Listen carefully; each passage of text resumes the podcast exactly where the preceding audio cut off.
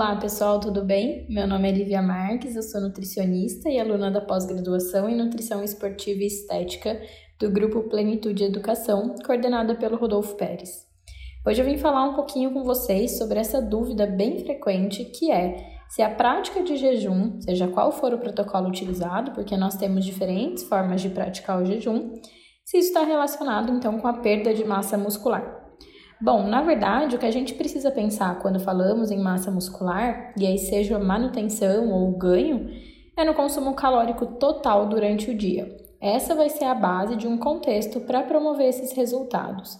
Então, pensando no número de refeições que você faz ou no espaçamento entre essas refeições, isso na verdade não é um problema, contanto que você esteja realmente consumindo mais calorias do que você gasta, ou seja, que você esteja em superávit calórico.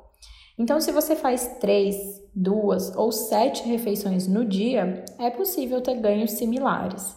Mas, por mais que seja possível adequar essas calorias e os macronutrientes dentro de menos ou mais refeições, a gente tem que levar em consideração alguns pontos.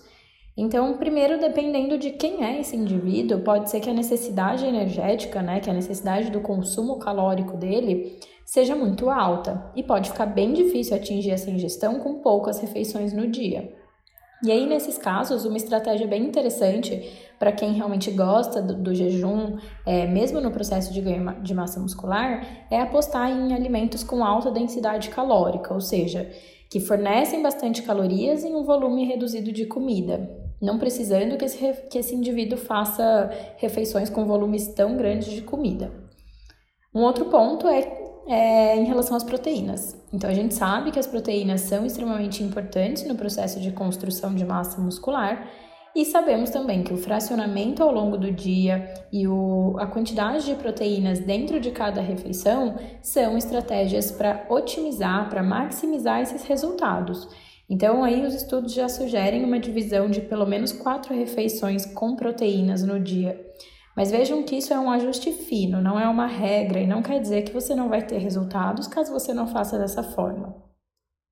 E por fim, tomem cuidado com essa estratégia se você não está acostumado, se você não gosta ou se não se encaixa na sua rotina. Você pode acabar passando longos períodos em jejum e no momento em que você entra na janela de alimentação, você acaba exagerando.